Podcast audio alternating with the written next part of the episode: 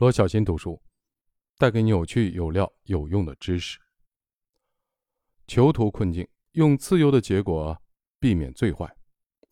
囚徒困境讲的是两个囚徒作案后被警察抓住，分别关在不同的屋子里接受审讯。警察知道两个人有罪，但缺乏足够的证据。警察告诉每个人，如果两人都不交代，各判一年；如果两人都坦白，各判八年。如果两人中一个坦白，而另一个抵赖，坦白的人会被释放，抵赖的人判十年。于是，每个囚徒都面临两种选择：坦白或抵赖。然而，不管同伙选择什么，每个囚徒最优的选择都是坦白。其中思考的逻辑是这样的：如果同伙抵赖，自己坦白的话，自己会被放出去；同伙因抵赖判十年，对自己而言，坦白比不坦白好。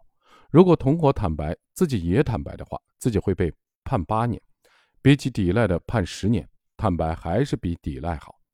两个理性的囚徒的思维方式应该是一样的，结果两个囚徒都选择坦白，各判八年。当然，如果两人都抵赖，各判一年，这个结果是最好的。但几乎没有人冒受到更重惩罚的风险做出这样的决策。博弈的理论据此得出一个结论：人类的个体的理性有时会导致集体的非理性。聪明人会因为聪明而作茧自缚，或者损害集体的利益。但为什么个人的理性的选择会带来集体的非理性的双输结果？从博弈的结构上来看，这是一个静态的同时的博弈，即同时出牌的游戏。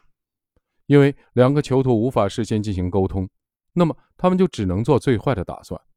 当然，这是没有沟通的情形。如果两个囚徒之间事先进行了沟通，会怎样？理论上说，沟通不会改变问题的性质，因为即使双方之间事先进行了沟通，在正式做出选择的时候，因为同时出牌，你也无法保证对方一定按照约定出牌。最终还是会回到之前的推理，同时选择背叛，因为囚徒困境的博弈结构是收益的矩阵给出确定性结果，博弈只有一个轮子，意味着无论你选择什么，你没有被报复，也没有被感恩的机会，同时也不存在你报复对手或者感谢对方的机会。囚徒困境是博弈论最经典的模型，故事有趣，引人入胜。两个囚徒之间都不坦白，达到收益最高，被解读成了合作的结果；而两个囚徒互相背叛，受到相应的惩罚，则被解读成不合作的下场。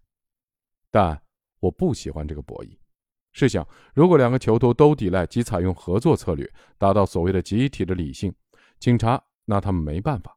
这说明我们的司法系统对坏人抵赖是无能为力的。这样的合作就存在着价值观问题。进而产生一个悖论：一部分人的合作导致司法系统的失败。最终，两个囚徒的收益最大化，加在一起总共获刑两年，但社会无法惩罚坏人，社会的整体的收益下降。所以，这个双赢均衡恰恰是一个最不可取的最优解。相反，两个囚徒之间无法合作，都受到了严厉的惩罚，总共获刑十六年，说明我们的司法系统对于坏人。能够进行有效的震慑、惩罚，社会的整体的福利是上升的。我在给司法系统的干部讲博弈论的时候，也会用囚徒困境这个案例，因为这里面讲的故事和他们的业务直接相关。我在解释了坏人合作对社会不是好事情之后，会问他们：现实中坏人会不会选择背叛同伙？他们都说，按照推理应该会出卖同伙。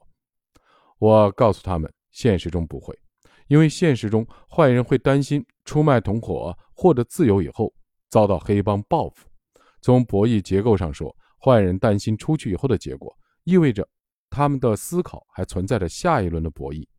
那么，这就不是一个单轮次的博弈，说明在决策者的心理博弈结构已经发生了改变，反而是我们的学者死抱着不现实的单轮博弈。更重要的是。即使是单轮次的博弈结构，我从与学员一起做的囚徒困境实验中也观察到，并不是所有的学员都会选择背叛，虽然背叛是理性选择。就算通过讲解，学员已经明白了博弈论的思维方式，但是很多人还是会坚持自己原来的选择。这说明每个人对给定的博弈结构有不同的解读。有人只看到对方，而有人想到潜在的第三方；有人看到了眼下单轮博弈结束，而有人看到了未来。不同的价值观也在影响着每个人对收益的看法。这非常好的说明了现实比理论更复杂、有趣。在坏人面前的博弈结构是一个多轮博弈，而不是单轮博弈，而理论设计却只是单轮博弈。同样的博弈，在每个人心中的解读是不同的，也就是说，每个有理性的人对于同样的博弈结构会有着不同的解读，而完全理性的人对同样的博弈结构则不会出现不同的解读。